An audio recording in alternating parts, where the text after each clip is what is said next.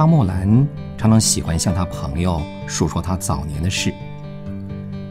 他说：“我有一次被仇敌追逼，不得已藏匿在一所破屋里。我在那儿独自枯坐了几个钟头。那时候万念俱灰，再也没有志气和勇敢去面对前面的事业。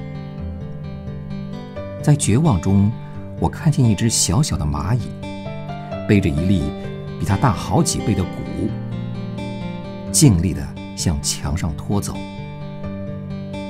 它跌下来多次，但是每一次它仍旧努力向上。我曾经数过，它跌下来六十九次，可是它并不灰心气馁。第七十次。到达了高墙的顶上，那时候我好兴奋，我终身不能忘记这个教训。亲爱的朋友，我们如果看以前许多祷告得不着答应，因此就灰心，我告诉你，那就不是信心的祷告。信心的祷告。看以前没有得到答应的祷告是一种鼓励，一种证据，暗示我们神的答应将要来到的时刻更近了，就在前面了。从起初到末了，主的教训和榜样都告诉我们，应当常常祷告，不可灰心。恳求的祷告若是没有得到答应，就该集中以前所有的力量，继续求主，直到主给你应许，或是成就。如果主已经听了你的祷告，这并不是说祷告可以终止了，仍然该继续。只是恳求的祷告应该改为赞美和感谢的祷告。大音乐家。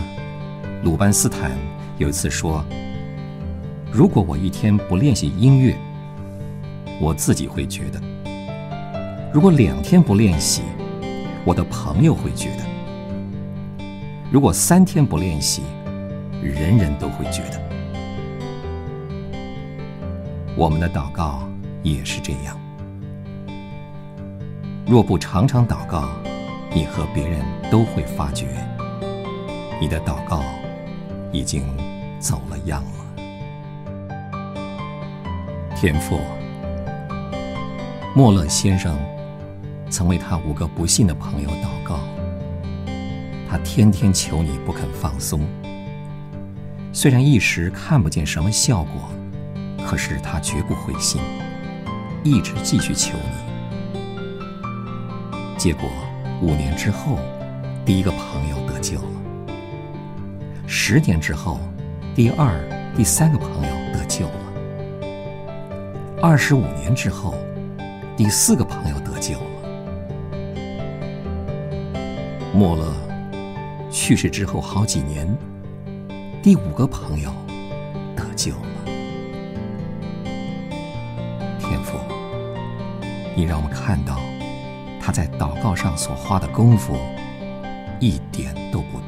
突然。我们感谢你，祷告，奉主耶稣的名。